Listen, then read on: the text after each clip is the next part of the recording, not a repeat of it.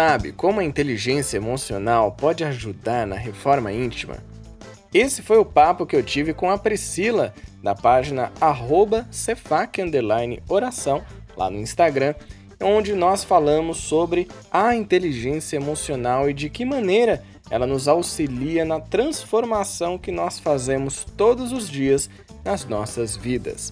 Então aumenta o som e vem com a gente em mais um podcast do Coaching Espírita.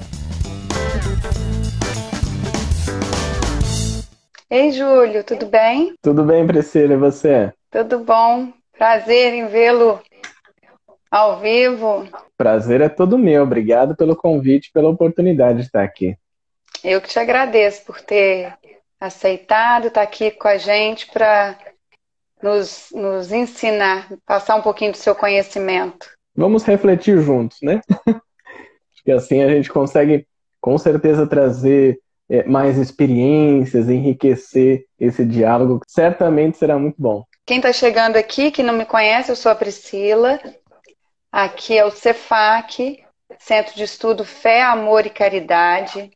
Eu sempre gosto de frisar porque se não estudarmos, não adianta só professar a fé, porque ela não vai fazer um milagre para que o nosso amor genuíno desperte e que a gente efetivamente seja caridoso conosco mesmo e com o próximo, né? Então, o estudo, principalmente na doutrina que escolhemos seguir, ele é mandatório. Exatamente, concordo em gênero, número e grau que o estudo é o que vai nos alçar a novos voos e maiores voos também. Toda, toda live, antes da gente entrar no papo, eu faço uma leitura. Hoje eu vou fazer convites de Sheila, mediunidade.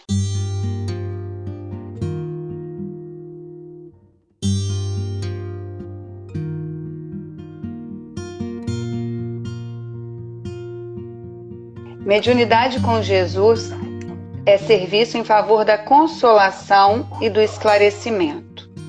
Não é a variedade dos recursos psíquicos que forja o bom médium, mas sim a sinceridade e o amor com que se devota ao trabalho. Todas as expressões mediúnicas são importantes quando canalizadas para o amparo dos sofredores e o esclarecimento dos ignorantes. Entretanto, quando motivados pelo personalismo e a curiosidade, transformam-se em fator de risco, representando queda inevitável. Na tarefa mediúnica, o estudo é tão importante quanto a humildade, e a vigilância tão valiosa quanto a caridade. Há no além e no mundo enfermos do corpo e doentes da alma, reclamando atenção sincera no clima da discrição. Muitas vezes, a prece que nasce do coração sincero e fervoroso alcançará resultados mais expressivos no campo do bem do que os fenômenos que simplesmente impressionam os olhos, mas não aliviam nem transformam ninguém.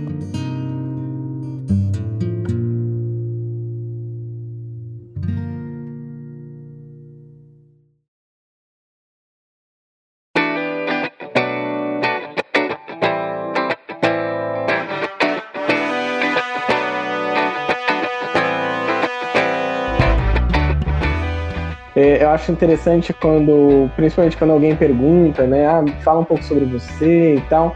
É normal que a gente fale sobre o nosso trabalho, né? Então, eu sou o Júlio, trabalho em tal lugar, fiz tal projeto e tudo mais. Mas eu tenho buscado até maneiras diferentes de trazer essa explicação, digamos assim.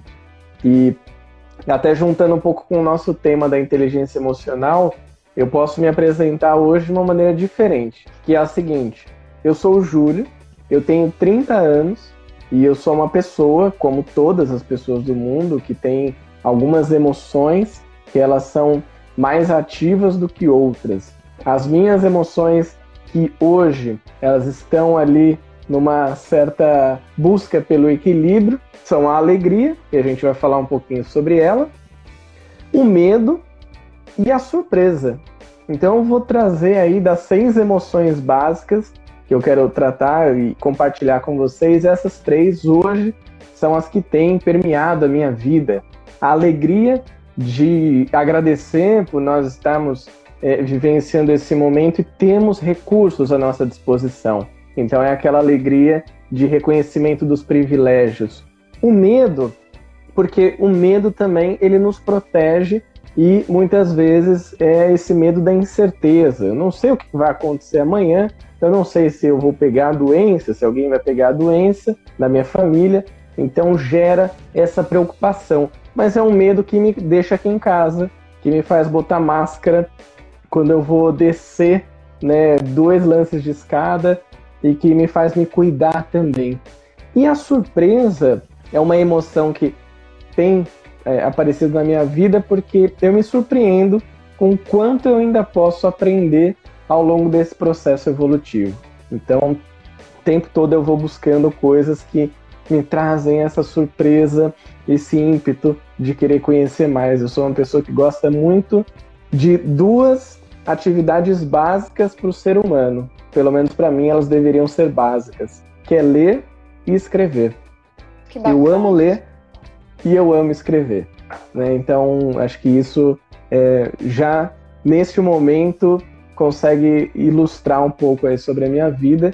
E já aproveito, Priscila, para agradecer pela oportunidade e pela generosidade, pelo carinho é, com, com relação ao meu trabalho, que eu faço porque ele faz sentido para mim e isso tem me preenchido cada vez mais. Que bacana, que bom ouvir. E assim, é, é, me despertou muita vontade de te conhecer e conversar contigo, porque os seus vídeos me causaram isso.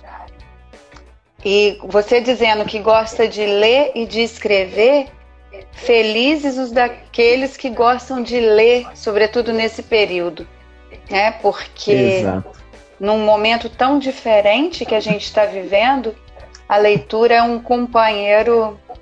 É, tem a rede social, tem, tem a internet que nos facilita, mas tem muitos textos superficiais, né? A gente se apega a coisas Sim. muito superficiais. E a gente tem uma obra literária, falando de uma obra espírita, mas de uma obra brasileira também da literatura vastíssima. Eu já estava lendo desde o ano passado Rubem Alves, Machado de Assis, então eu vou trazendo alguma coisa da literatura nacional e, e até estrangeira e vem com a parte espírita, claro. Acho que tudo isso permeia a nossa vida. Só que aí eu vou compartilhar aqui, o meu grande desafio não é nem ler, é escolher o que começar a ler. Ah. Porque são tantas opções, né? É verdade, é e verdade. Aí, as nossas emoções, a inteligência emocional entra nisso também. E agora, o que, que eu vou escolher? O que, que faz mais sentido nesse momento, né? É verdade. Mas vamos lá, como é que a gente pode, né, falando da inteligência emocional, como é que a gente pode se valer dela como uma fiel escudeira aí no, nesse nosso infinito processo de, de reforma, de melhora, né? Pois é, Priscila, esse tema é um tema que realmente ele é fascinante e ele tem me despertado cada vez mais interesse de conhecer, de pesquisar e de estudar é, já há algum tempo, porque ele tem uma profunda relação com a nossa vida. Saber quais são as nossas emoções, aprender a regular as nossas emoções e também a gerir os nossos relacionamentos, tem tudo a ver com evolução. Nós estamos falando de lei de sociedade, nós estamos falando de lei do progresso, nós estamos falando de uma série de leis divinas imersas em um campo emocional das nossas vidas. Recentemente, eu finalizei uma extensão, né, um curso de extensão em inteligência emocional, que duas das aulas que nós tivemos foram com o Daniel Goleman, que é o, o pai, né, que dizem da inteligência emocional. Na verdade, ele lançou um livro em 96, que é o Inteligência Emocional.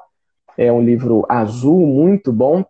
Depois lançou uma série de outros estudos e lá ele trouxe à tona, então, de uma maneira muito prática, através de histórias, essa questão da inteligência emocional. Por isso até que hoje eu quis começar essa apresentação falando sobre, trazendo uma apresentação minha com uma história também, a maneira como eu reajo, quais são as minhas emoções. Muitas vezes a gente não tem muita noção sobre isso na nossa vida. Agora, como que a inteligência emocional pode favorecer o nosso processo evolutivo, né, o nosso processo aqui na Terra? Vamos partir de um princípio, de que no Espiritismo a gente vai encontrar, principalmente no Livro dos Espíritos, no Livro dos Médiuns e no Evangelho, o objetivo da doutrina. E na Gênese também, também tem esse objetivo muito claro. Qual que é o objetivo da doutrina? É transformação moral. É você conseguir pegar aqueles comportamentos que você já percebeu que eles não são legais e transformar. Criar novos hábitos. Criar um condicionamento moral, ou seja, que você vai ter uma conduta que ela vai virar algo natural da sua vida. A gente vê, pegando um exemplo, talvez o maior exemplo né, que já esteve entre nós, que foi Jesus, qual era o comportamento moral, a conduta que para ele era natural? Era amar. Então, para ele, assim como hoje a gente respira, Jesus amava. E toda a vida dele foi baseada nisso. Todas as experiências que ele deixou para a gente sempre eram pautadas no amor porque ao longo da sua existência, das suas muitas encarnações, ele desenvolveu este hábito, que foi o hábito do amor. Agora, durante esse processo, então, que, que a gente vive, né, que estamos aqui agora, estamos aqui encarnados, então a gente precisa se transformar moralmente. O que, que a gente faz? Eu vou lembrar de uma frase, que ela é uma frase bastante conhecida, nossa, nós que principalmente as pessoas que estudam, gostam né, dessa parte de estudos do Espiritismo, que está lá no capítulo 17 do Evangelho, que é o capítulo Sede Perfeitos. Tem um item, que é o item 3, se não me engano, que fala das características do homem de bem. E ali vem uma lista de características, são virtudes, são atitudes que a gente pode ter no dia a dia. Eu confesso que dá até uma taquicardia, né? A gente fica com aperto assim, porque você lê até o fim, você fala, meu Deus, mas não sobrou uma para mim. Assim, mas nem uma metadinha aqui, um pedacinho que eu consigo pegar. E aí no final os espíritos ainda falam, ó, oh, mas a gente nem colocou tudo aqui, tá? A gente colocou só uma partezinha. Pra não te porque acho que isso já é o bastante, né? Não precisa ser tanta coisa assim. Agora, na sequência, vem o item 4, né, dos bons espíritas, e tem a frase que eu tenho até falado, brincado, né, que se tivesse um caminhão espírita, essa seria a frase da placa na parte de trás. Sabe aquelas placas de caminhão que vem sempre com uma frase, uma frase Sim. motivacional ou saudade de alguém? A nossa seria: reconhece-se o verdadeiro espírita pela sua transformação moral e pelos esforços que emprega em domar suas más tendências. Que é uma frase que a gente vê em tudo quanto é lugar. E ela é super profunda. Se a gente for analisar e estudar ela né, com, com carinho. Transformação moral, mudança de comportamento. Tem um comportamento X, vou mudar ele. Vou me relacionar melhor com as pessoas. E relacionamento tem tudo a ver com inteligência emocional. Agora, eu consegui domar as minhas más tendências, eu preciso ter clareza sobre isso. E muitas vezes as nossas emoções vão nos dar essa clareza. Se a gente for pegar a explicação, a maneira como Daniel Goleman conceitua a inteligência emocional, ele diz que é a capacidade que nós temos de reconhecer os sentimentos que são nossos e os sentimentos dos outros de forma a nos motivar. Então, eu não consigo motivar ninguém, eu só consigo me motivar a partir dos meus sentimentos, das minhas emoções. Então, nós vamos nos motivar e regular essas emoções, que é diferente de controlar. Aqui também cabe uma distinção importante. Quando você regula as suas emoções, você não controla, você consegue equilibrar ela na sua vida, na maneira como você reage ao que está acontecendo ao seu redor. Inclusive, é, tem uma palavra que ela é muito utilizada, que é a resiliência, e ela é muito buscada e necessária para a nossa vida, que a resiliência ela não é a capacidade que nós temos de levar porrada da vida. Não é aquilo que, ah, então o tempo todo eu levo porrada, eu caio, eu levanto e tal. Isso é resistência. Uma pessoa resistente é aquela que apanha, apanha, apanha e está em pé. Só que a gente não consegue ficar assim muito tempo, né? Então, uma pessoa resiliente é aquela pessoa que ela sai do prumo, então ela é atingida por, uma, por alguma questão na sua vida, só que ela consegue voltar rápido para o eixo. Então ela sai do eixo e volta para o eixo rápido. Essa é uma pessoa que é resiliente. Aconteceu alguma coisa na minha vida, é, por exemplo, eu vou trazer aqui alguns exemplos práticos, né, para a gente entender essa questão da resiliência. Hoje chegou uma encomenda que eu tinha comprado na semana passada, que, embora muito simples, ela era extremamente significativa para mim. Eu comprei um tubinho, né, que é um, tubinho é, termorretrátil, um cabo, que era para eu remendar um cabo meu do computador, que é uma ferramenta de trabalho que é importantíssimo. Só que a hora que eu abri, eu abri a embalagem, peguei lá o meu caninho, ele era da metade do tamanho que eu precisava. E aí vinham 15 pedaços desse tubinho termorretrátil, com a metade da milimetragem, né, que eram 6 milímetros, eu precisava de 10. Tentei, usei ferramenta, puxei, coloquei nada. Naquele momento eu saí do meu prumo. Eu fiquei irritado. Veio a emoção da raiva, uma das emoções básicas que o Paul Ekman fala, né? Ele trata de seis emoções básicas que a gente pode entender, que seria a raiva, a tristeza, o medo, o nojo, a surpresa e a alegria. Daqui a pouco a gente vai falar um pouco mais sobre isso e quem já assistiu divertidamente já começou a lembrar das personagens, né? Que é maravilhoso. Eu adoro também. Então, naquele momento veio a raiva. Putz, comprei errado. Gastei dinheiro à toa. E aquilo mexeu comigo. Aquilo me tirou um pouco do eixo. Mas eu voltei, e aí tem um exercício muito simples para isso, a maneira mais rápida, a maneira mais fácil e a maneira mais barata de você conseguir regular uma emoção sua é respirando. É simples, está disponível para todo mundo, é de graça.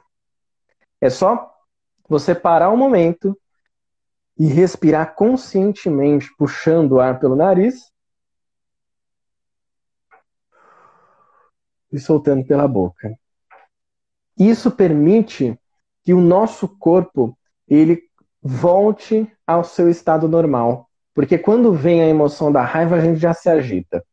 Eu já peguei aquele pacote, queria jogar na parede, já fiquei bravo, testei aqui no meu cabo, não deu certo, aí peguei um alicate, puxei, rasguei, nada.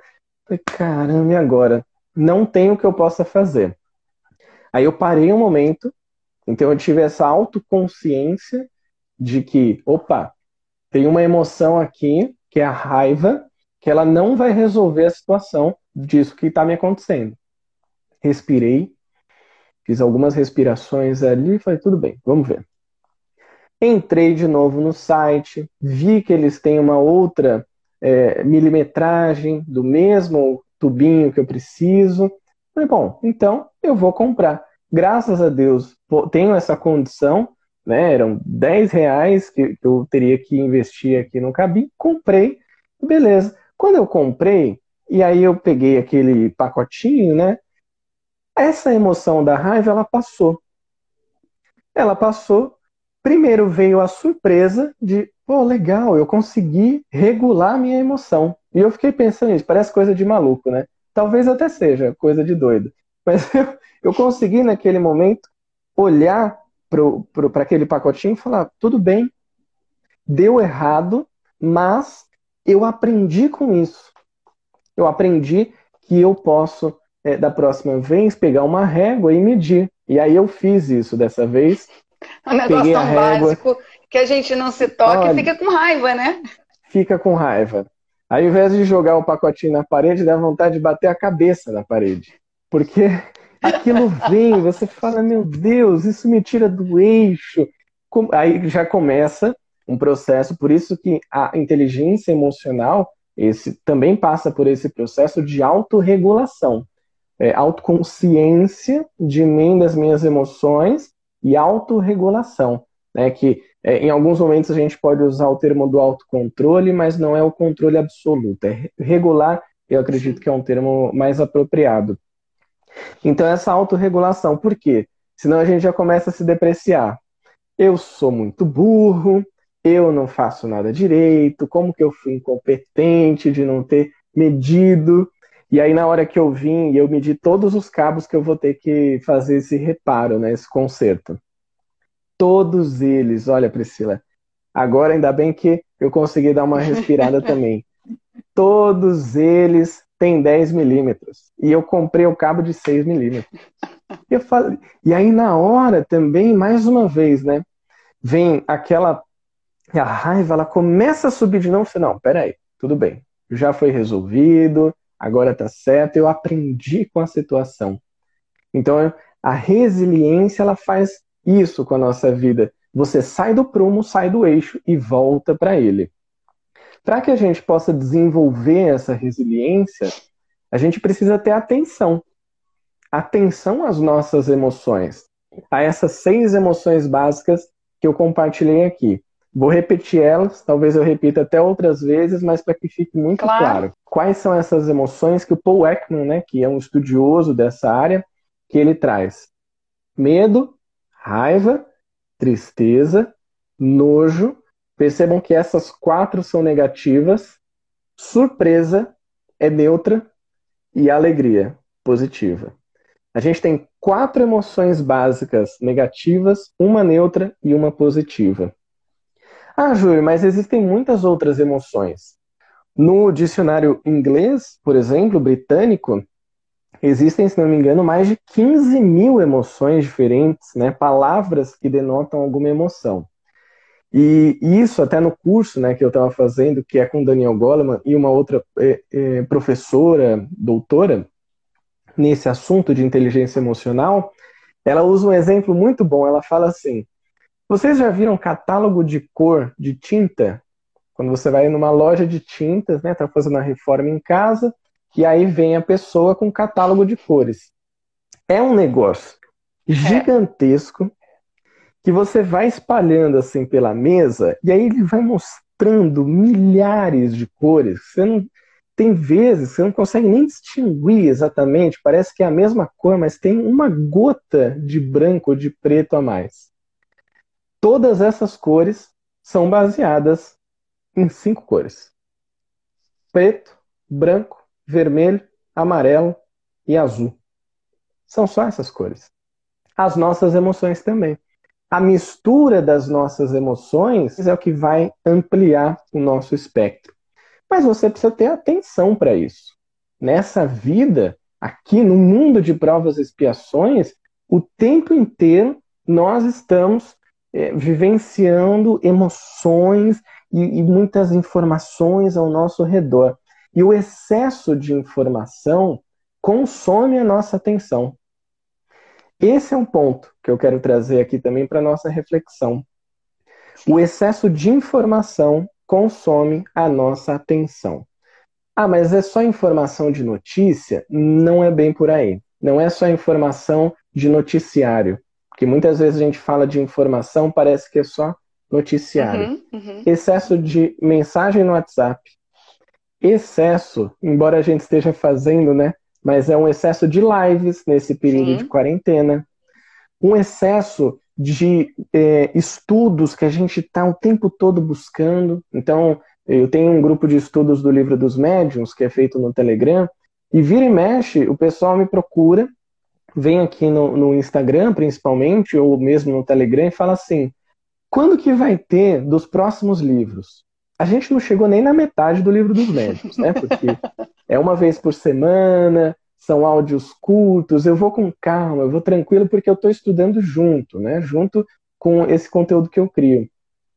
E aí a pessoa já quer o próximo. E ela fala: não, mas eu quero o do livro dos médiuns, dos espíritos, o evangelho, o inferno, a Gênese e ainda pega um livro do Chico para estudar junto. Então é um excesso de informação. Qual outra informação que também tem sido um, um excesso nas nossas vidas? A, as notificações que a gente recebe. Então é notificação de tudo quanto é aplicativo. Né? Eu já comentei aqui, tem o WhatsApp, mas tem também o Facebook, tem o Instagram, agora tem o TikTok, agora tem o e-mail e por aí vai. Sim. Muitas notificações. Você vê que em nenhum momento eu falei de notícia ainda, porque ainda tem as notícias, ainda tem essa informação, ainda tem as relações profissionais da nossa vida. Olha quanta coisa chega até nós. Em um dia, nós produzimos mais informação do que uma pessoa há 100 anos consumia em toda a sua vida. Olha só o Isso é peso é disso. Em um dia, nós todos produzimos esse tanto de informação. É muita coisa. É foto, é vídeo, é áudio, é texto, é mensagem e por aí vai. Então, esse excesso acaba desviando o nosso foco das nossas emoções. O que, que a gente pode fazer nesse processo de inteligência emocional que nos ajuda num processo evolutivo? Ter mais atenção com as emoções. Esse é um primeiro passo. E para você ter mais atenção, se as informações estão roubando a nossa atenção, o excesso de informações está consumindo a atenção, diminuir as informações. Aí tem uma prática que o, o professor Goleman e a professora Alessandra, lá do curso que eu fiz, eles trazem que é fundamental e ela tem se difundido por todos os lugares, independente de crença religiosa, do que quer que seja, que é a respiração consciente, que é a atenção plena, que é o mindfulness, que nada mais é do que a meditação. Então, os processos meditativos, eles têm nos ajudado a diminuir a quantidade de informações que chegam para nós o tempo todo e nos levam a ter um contato maior com as nossas emoções. Né? Como eu disse, a explicação do que é essa inteligência emocional é uma capacidade que nós temos de reconhecer as nossas emoções, nossos sentimentos, em nós e no próximo, e no outro. Como é que a gente vai aplicar o amar ao próximo como a si mesmo se você não consegue reconhecer o que está acontecendo com o próximo.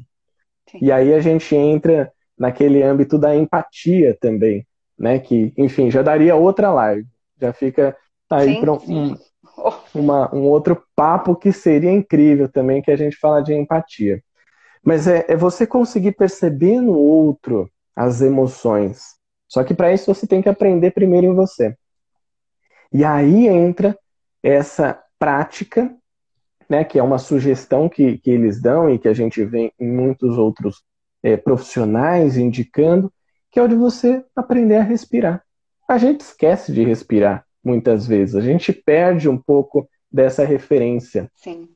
Mas se você todos os dias conseguir separar alguns momentos para respirar conscientemente, e no YouTube a gente encontra vários vídeos ou guiando uma meditação, ou explicando como fazer. Tem muitos aplicativos também. Eu uso é, o Headspace todos os dias, toda manhã eu medito 10 minutos.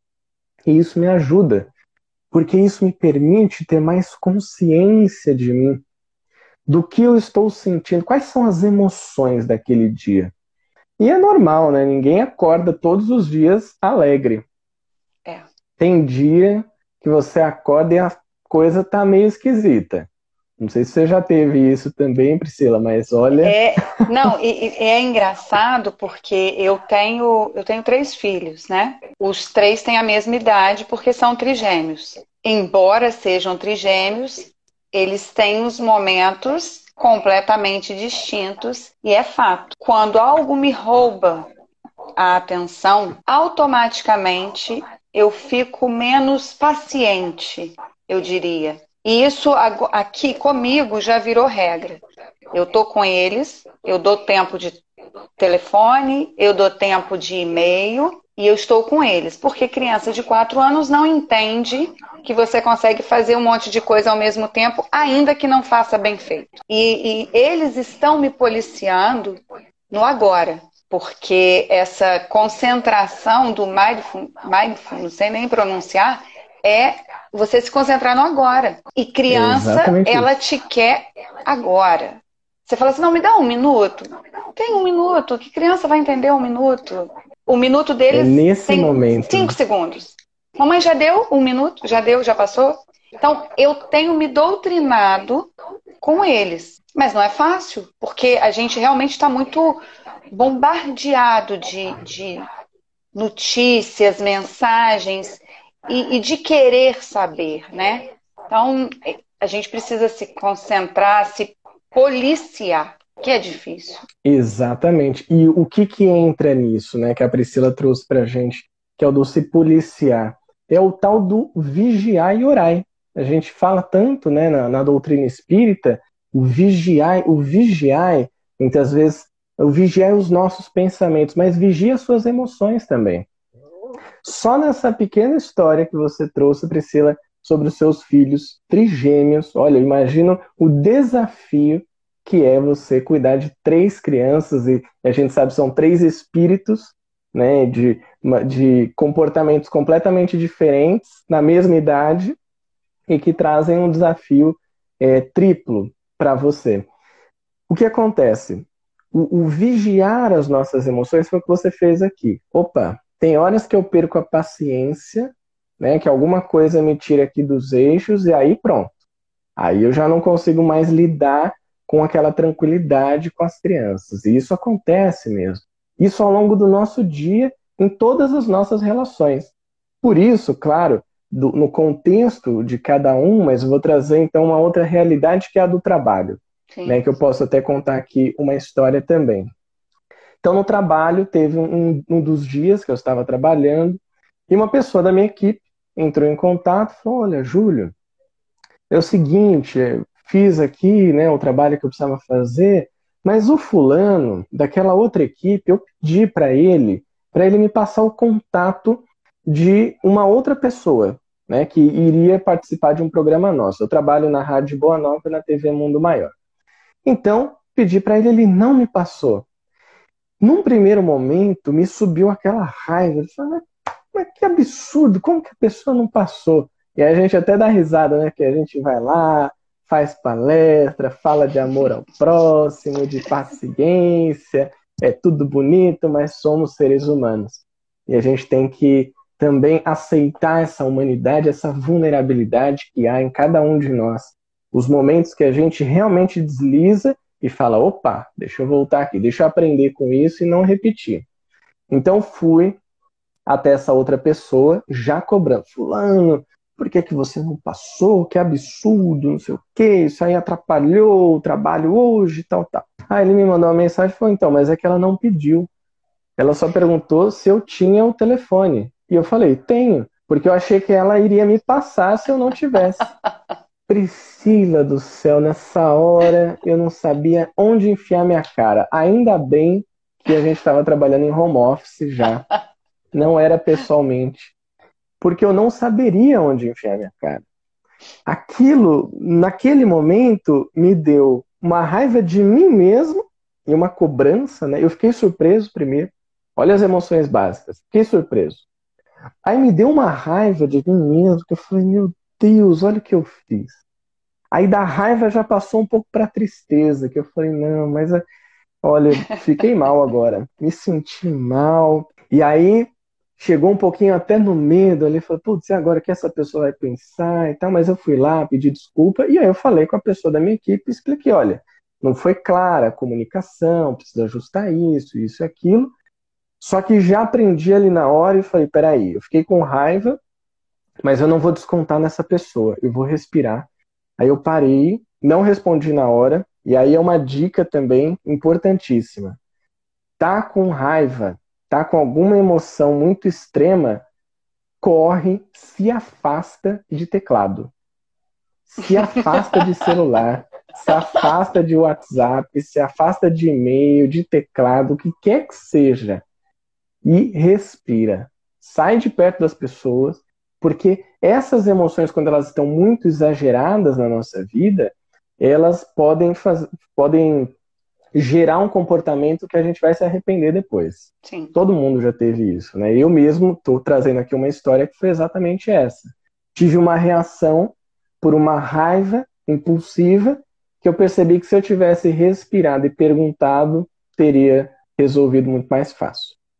Então, esse vigiar as nossas emoções, como a gente está trazendo aqui, ele é fundamental para que a gente possa conseguir evoluir. Naquela frase que eu disse, né, a nossa frase de caminhão espírita, reconhece o verdadeiro espírita pela transformação moral e esforço que emprega em domar as más tendências. Quais são as nossas más tendências? A gente tem clareza sobre isso para você conseguir domar, e aí esse domar eu até traria para o nosso contexto de inteligência emocional para um gerenciar, para um não no sentido de controlar, mas de regular. Como é que você gerencia uma má tendência? Vamos pegar aqui uma má tendência. Vou continuar por enquanto nas emoções básicas. Uma má tendência que a gente já está usando aqui, que é a da raiva. Como é que eu gerencio isso? Eu preciso ter clareza sobre ela, sobre os momentos que ela surge na minha vida. E aí, primeiro, é um processo de autoconsciência. Então, a gente vai entender na, na inteligência emocional, até pela, pelos estudos que o Goleman traz, que a inteligência emocional é perceber as nossas emoções e as do outro. Quando nós percebemos as nossas emoções, isso chama autoconsciência. E quando a gente percebe nos outros, isso chama consciência social. Entra até um pouco da questão da empatia, que é um assunto riquíssimo também para ser abordado. Mas é também regular. Quando eu regulo as minhas emoções, eu estou falando de autorregulação ou autocontrole também. Quando eu consigo regular as minhas emoções em relação com os outros, Aí entra num nível que é super interessante também desse estudo, que é a gestão dos relacionamentos. Olha só como isso é importante. Isso é lei de sociedade pura. Você ter noção sobre as suas emoções e a do outro e aprender a gerenciar relacionamentos. E relacionamento, a gente vai entender que são, é um contato que é mais duradouro. É quando você tem mais informações sobre a pessoa e ela sobre você. Isso é um relacionamento. Quanto mais tempo tem isso, mais você tem um relacionamento. E aí você vai aprendendo a regular. Então, essa emoção que a gente falou que é da raiva, quando eu entendo que ela é uma má tendência, primeiro eu tenho autoconsciência dela, então eu já entendi quais são os meus gatilhos de raiva. O que, que tem me despertado isso? O que, que tem tirado o meu equilíbrio? E aí tem é, a gente estava falando um pouco de resiliência, né? Tem aquelas pessoas que se às 8 da manhã ela sentiu raiva, ela só vai melhorar no outro dia. Acabou o dia, Não é né? verdade? É. Acabou o dia. Acabou. Topei com o dedinho na porta logo cedo quando eu acordei, é o fim do meu dia. Pode acontecer o que for. E isso tem a ver também com a nossa humanidade, né? E o fato de termos seis emoções e quatro serem negativas, é que a gente muitas vezes fica preso nesse universo mais negativo. É isso a cientista que geralmente... espírita até perguntou isso. Daqui a pouco, se você permitir, eu te faço, te passo a pergunta claro. dela sobre justamente sobre essas as quatro emoções, né? Ela quer saber das quatro, como que a gente gerencia isso? Se quatro são máximas. Ótimo. Ótimo. É a Gabi, da página Cientista Espírita, minha amiga. Um grande beijo, Gabi. Obrigado oh. por estar por aqui. E, e ela que é estudante de psicologia também tem um contato muito próximo com isso. Essa pergunta dela é muito boa, né? A gente tem seis emoções, quatro são negativas uma e neutra. a gente fica às vezes muito preso, uma neutra, né? E uma é positiva. E a gente fica muito preso nas negativas. Vamos fazer aqui um teste rápido. Se você pegar no seu trabalho ou no seu, na sua faculdade, na sua escola, onde quer que seja, 20 pessoas que você conhece, e você fizer um, um teste com elas, um questionário anônimo sobre como elas acham, o que elas acham do seu trabalho, o que elas acham de estar com você. E aí você recebe ali os 20 papeizinhos e vai abrindo, abrindo, abrindo. E aí o primeiro fala, é, ela é uma pessoa maravilhosa, eu adoro, ela é incrível. O segundo, olha, é uma pessoa muito inteligente. Eu acho, assim, a melhor pessoa que eu já trabalhei até hoje. Você vai abrindo. Você chega ali no 18º papelzinho, abre, e aí você lê. Eu amo trabalhar com essa pessoa. Ela realmente me ensina muito. E você está naquela alegria. Abre o 19. Essa é a pessoa mais inteligente que eu conheço. Não há uma pessoa mais generosa que me ensinou tanto ao longo da minha vida. Eu sou muito grato por conhecer essa pessoa. Abre o vigésimo papelzinho e está escrito: Eu não suporto essa pessoa. É péssimo trabalhar com ela. Eu nunca passei tanta raiva com uma pessoa como eu passei com ela. Quem tá lendo, você já fica maluco. Você fala, quem que escreveu isso? Mas, gente, que absurdo! Que absurdo isso que escreveram de mim. Eu quero saber agora quem que foi. Pronto, é a raiva. A raiva que muitas vezes vem do medo de não ser aceito. Agora, tem uma, uma informação que ela pode ajudar muito e até responder essa dúvida da Gabi. Né? Primeiro, que é ter essa consciência das emoções negativas, e algo que eu acho que eu diria que é até esperançoso para nós, que é o seguinte: a ausência de uma emoção negativa sempre leva para alegria. E isso, quando eu fiquei sabendo, nesses estudos da inteligência emocional, mudou a minha maneira de entender. Então, o que, que acontece? Dei aqui o exemplo, contei a minha história do cabo termorretrátil que eu comprei, chegou e eu comprei errado. Fiquei com raiva. Quando eu consegui regular essa raiva, voltou a alegria. Alegria do quê? Primeiro, de ter aprendido a lição. Então, eu, conscientemente eu falei, aprendi a lição. E eu falei verbalmente também, para mim, pô, ó, aprendi a lição. Tenho que medir depois. E a alegria de poder entrar no site de novo e falar, vou comprar e agora vai ser o certo. Cliquei lá, comprei e falei, ah, que bom, resolvido, alegria. Tristeza, quando a gente está muito triste e a gente consegue regular essa tristeza, primeiro ter consciência dela, depois regular, e isso, às vezes até alguém vem e nos ajuda, quando ela vai embora, vem a alegria. O medo, quando passa o medo, né, a gente está ali numa situação, ah, passou, não, passou, foi um susto, passou o medo. A alegria volta na nossa vida. O nojo é a mesma coisa. Então pode ser um nojo de, ah, não sei se eu vou experimentar esse alimento. Tô meio com nojo aqui. Aí como, gostei, alegria. Ou não como porque eu realmente não gosto, eu tenho nojo, alegria por não ter comido. Então, a ausência das emoções negativas nos leva para alegria. Regular isso é um processo de autoconhecimento, como a gente fala tanto Sim. na doutrina espírita. Quem sou eu? O que eu faço? O que eu sinto? E como eu reajo às situações da minha vida? E são perguntas, e as perguntas, e a gente traz isso desde lá da filosofia, né, filosofia socrática, maiêutica, de se perguntar, se questionar, buscar a resposta e buscar de uma maneira prática. Não é aquela filosofia que a gente imagina que a pessoa fica divagando no meio do nada. Na verdade, a filosofia é prática pura. Você se conhecer você colocar em prática esse olhar para si. E nesse momento que a gente está vivendo, é justamente o convite que a gente recebe sempre, né? Trazendo né, novamente essa questão: autoconsciência, autorregulação. É quando a gente percebe e regula as nossas emoções. E aí a gente vai para uma consciência social e para a gestão dos relacionamentos.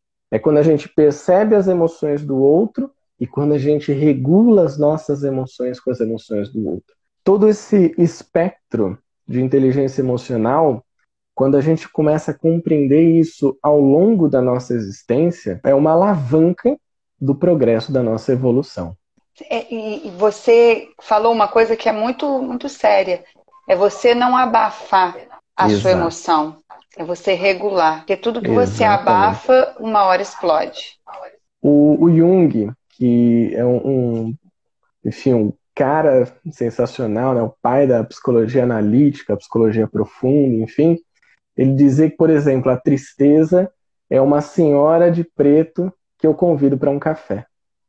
E olha como é profundo isso, né? Sim. Porque você não pega a tristeza e afasta, ou divertidamente, né?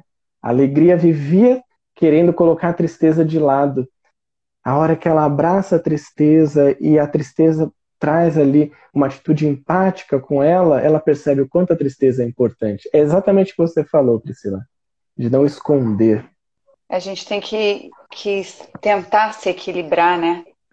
É, obviamente exatamente. que os momentos, eles não são todos 100% de alegria, mas o equilíbrio. Você usou muito o termo resiliência, eu costumo dizer que a resiliência num estudo que eu já fiz de outro outro tema, mas de resiliência também, que é como um travesseiro da NASA. Você põe a mão, Sim. ele afunda e ficou lá a marca da sua mão. Daí a pouco você olha, ele voltou. Ele foi resiliente, né? Obviamente com as suas devidas comparações. Exatamente. E, e é isso que eu tento, né? Que a gente deveria tentar fazer na nossa vida o exemplo do travesseiro da NASA. Tem é perfeito esse exemplo. De uma vaiana de pau, né? Não um travesseirinho, mas sim, uma vaiana de pau, tem hora que dá vontade. Vai. Exatamente, eu entendo perfeitamente, mas o seu exemplo é perfeito, né? É, um outro exemplo que se usa também nessa questão da resiliência é o, o cabo do bambu, né? Então, o, o bambu ele enverga, ele dobra, mas ele não chega a quebrar e ele volta para o estado normal. Então a resiliência é isso também, a gente conseguir receber ali um impacto, sair um pouco do eixo, mas uh, voltou para o estado normal. Quanto mais rápido a gente consegue isso, mais autoconsciente nós estamos das nossas emoções e mais resiliente a gente fica também. O Rafa falou aqui, fala-se muito em reforma íntima como se fosse uma coisa única e igual para todos. Mas o processo evolutivo e a reforma íntima são processos individuais que vão desabrochar através do autoconhecimento. É porque todo mundo quer uma forma, né? Júlio, como é que eu faço, Júlio? Me ajuda para eu passar com nota 10 em tudo na minha reforma íntima. Não é uma forma, né? Não, não tem. Não é. Não tem como, porque pensa no seguinte, né? Todos Todos nós, como espíritos, fomos criados simples e ignorantes. Todos. Então a gente, ao longo das existências, eh, foi tendo mais conhecimentos, foi recebendo mais informações. Só que aí tem uma questão nisso aí. Por quê? Se ao longo das nossas existências nós recebemos informações, eu recebi informações diferentes da Priscila. E ao longo das minhas existências eu fiz é, escolhas muito diferentes da Priscila. Eu não sei quantas vidas eu vivi, quantas vidas a Priscila viveu, mas nós dois estamos aqui vivendo essa experiência na Terra. Cada um com as suas provas, cada um com as suas expiações, cada um com seus hábitos e comportamentos que precisam ser transformados. E é isso que nos faz seres únicos na existência. Seres individuais que não evoluem sozinho, porque na lei de sociedade já deixa isso muito claro. Sim. A gente evolui em sociedade, mas evoluímos individualmente em sociedade. A gente se ajuda, né? então a gente recebe ajuda e ajuda o outro, mas quem está evoluindo é você. Muitas vezes você está ajudando o outro e não está se ajudando. Então você está parado, está estático. Mas o outro está caminhando, o outro está progredindo. Então, isso que o Rafa falou é muito verdade mesmo. Ó, a Gabi, né? Do cientista espírita, é ela colocou aqui, ó. A tristeza não pode se tornar um tabu. É uma doutrina consoladora, mas precisamos entender que a idealização espírita que almejamos chegar não é equivalente ao grau evolutivo que nos encontramos. Por isso, se permita sentir. Só não podemos deixar que os sentimentos negativos nos consumam. Perfeito, perfeito que a Gabi trouxe pra gente essa idealização de que temos que ser perfeitos, felizes o tempo todo, saltitantes e volitando na Avenida Paulista, isso é loucura, gente. Isso é loucura. É. Porque não existe. Temos as emoções. A gente precisa aprender a lidar com elas. E como a Gabi bem colocou, os sentimentos negativos, você precisa ficar de olho nele. Porque, por exemplo, uma tristeza contínua leva à depressão. Sim. A depressão, ela não é, e claro, aqui a gente traz, é, não é no sentido de que a depressão é uma falta de alegria. Na verdade, não, não. não é isso. Claro a depressão, ela é muito mais conhecida e estudada como uma falta de vitalidade, né? Então isso a gente precisa ter essa clareza. Mas você vê que esses, essas emoções de maneira contínua, intermitente, elas vão gerar algo negativo no seu corpo. Pensa uma pessoa que tem medo o tempo inteiro. Isso pode gerar uma síndrome do pânico. Não quero sair de casa. Não me sinto seguro de sair de casa. Então você precisa observar e ao observar as emoções e perceber, opa, tem até alegria. Alegria em exagero também é, não é nem um pouco positiva, né? Porque ela pode deixar você é, te transformar numa pessoa sem medo. E aí você sai fazendo as coisas porque você acha que é tudo alegre, feliz e colorido, e aí dá com a cabeça no muro e percebe que a vida não é exatamente assim. Perceber uma emoção dessa que está recorrente procura uma ajuda.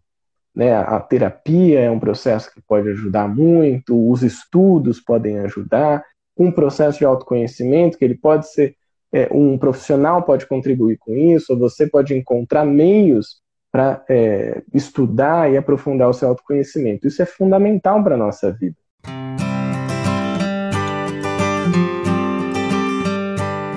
Que a Gabi falou e, e é riquíssimo. Não é porque somos espíritas, estudantes da doutrina espírita, que necessariamente temos que estar saltitantes, sempre alegres. Exato.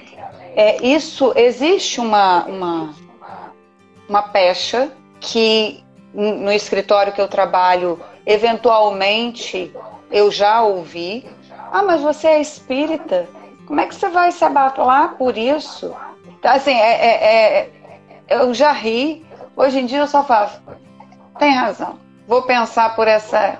Peraí que eu vou pegar o Kardec aqui, que eu acho que ele escreveu isso também. A gente precisa se permitir. O que a Gabi falou é, é perfeito. A gente realmente tem que se permitir, né?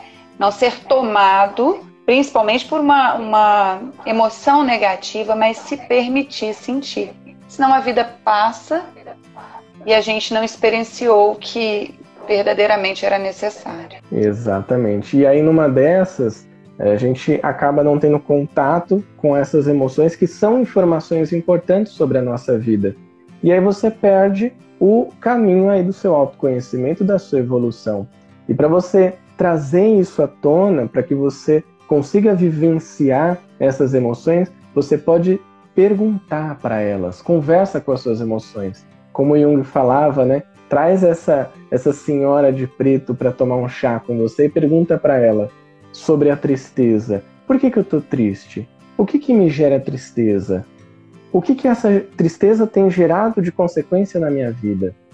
Quais são os meus medos? O que eu faço com os meus medos? O que me gera nojo? Quais são os elementos da minha vida que têm me gerado nojo, as situações, as palavras, muitas vezes?